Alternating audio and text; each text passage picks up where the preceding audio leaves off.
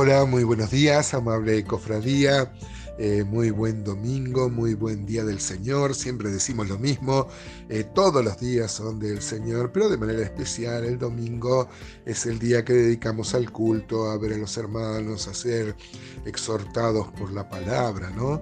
Es verdad que en mi audiencia hay muchos hermanos y muchas hermanas que no se congregan, bueno, por diferentes motivos o por elección propia.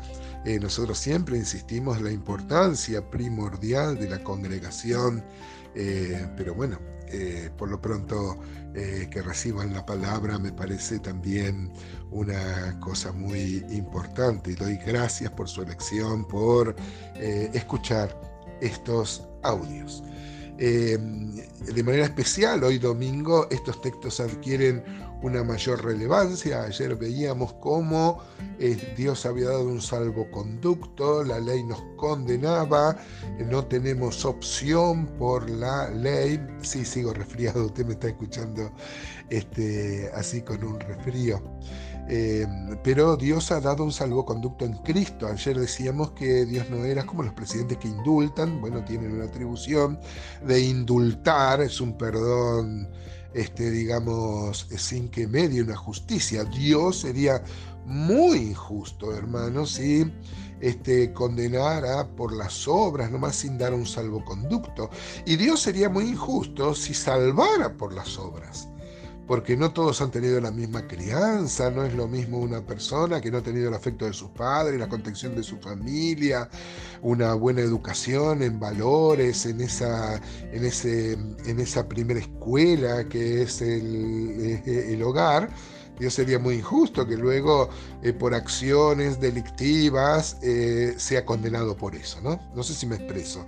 Eh, Dios sería muy injusto si condenara a las personas por las obras porque no todos han tenido las mismas posibilidades.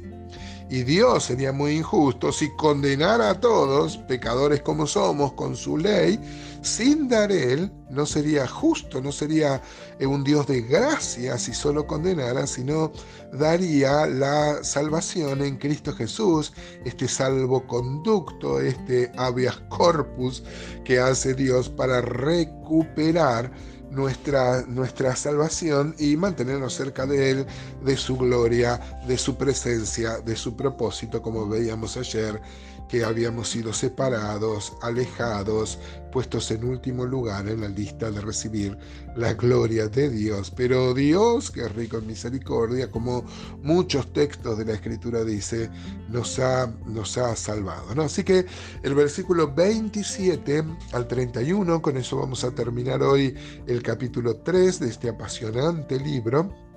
Mira qué interesante, dice Romanos 3:27, donde pues está la jactancia que la excluida. ¿Por cuál ley? ¿Por la de las obras? No, sino por la ley de la fe. Y mire lo que dice el apóstol Pablo, esto debería tapar la boca a todo disidente. Dice, concluimos pues que el hombre es justificado por la fe sin las obras de la ley. ¿Es Dios solamente Dios de los judíos? ¿No es también Dios de los gentiles? Ciertamente. Y también es de los gentiles. Claro que sí. Porque Dios es uno y el que justificará por la fe a los de la circuncisión y por medio de la fe a los de la incircuncisión.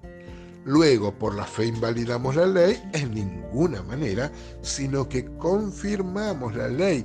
Qué preciosos pasajes llenos de doctrina, hermano. Primero dice, eh, ¿dónde pues está la jactancia? La jactancia humana queda excluida.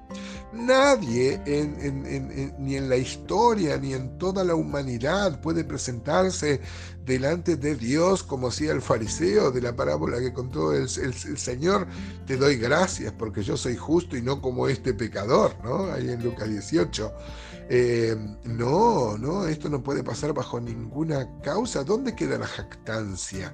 Porque Dios salva por su gracia al judío que ya tenía la ley y al que no eh, tenía la ley al gentil, eh, Dios lo ha justificado por su gracia a todos luego de condenar a todos. Ahora, mire qué pasaje apasionante, dice el versículo 31, luego por la fe invalidamos la ley en ninguna manera, sino que confirmamos la ley.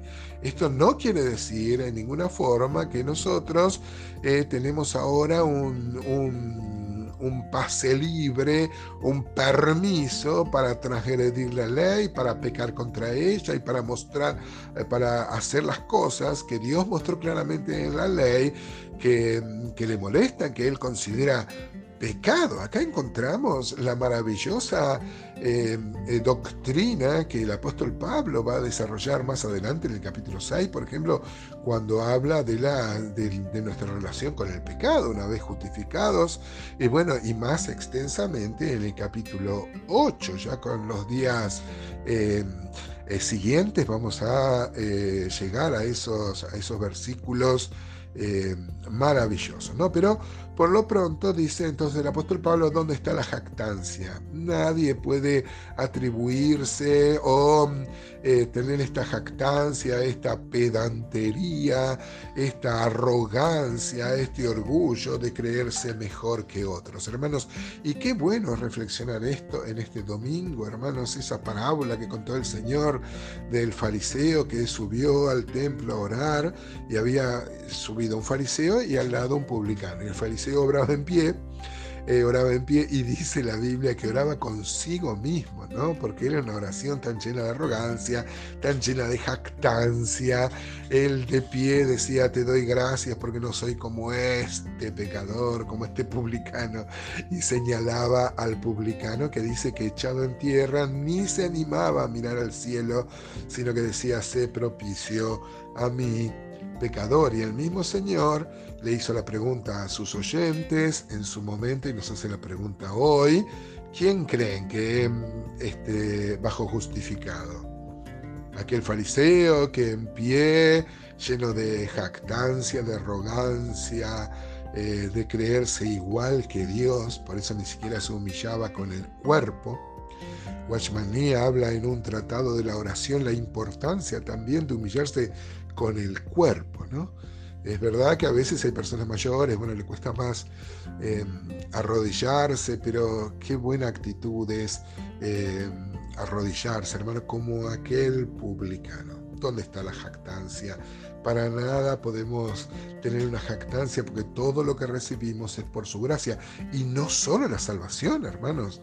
La salvación, eh, nuestro pasaporte al cielo, podríamos decir, como se lo explicamos a los chicos, sino la regeneración, la filiación, todo lo que viene con la salvación, la, la nueva naturaleza, el guiarnos bajo la ley del Espíritu cuántas cosas, hermanos, para alabar y bendecir, en especial en este domingo y cada día.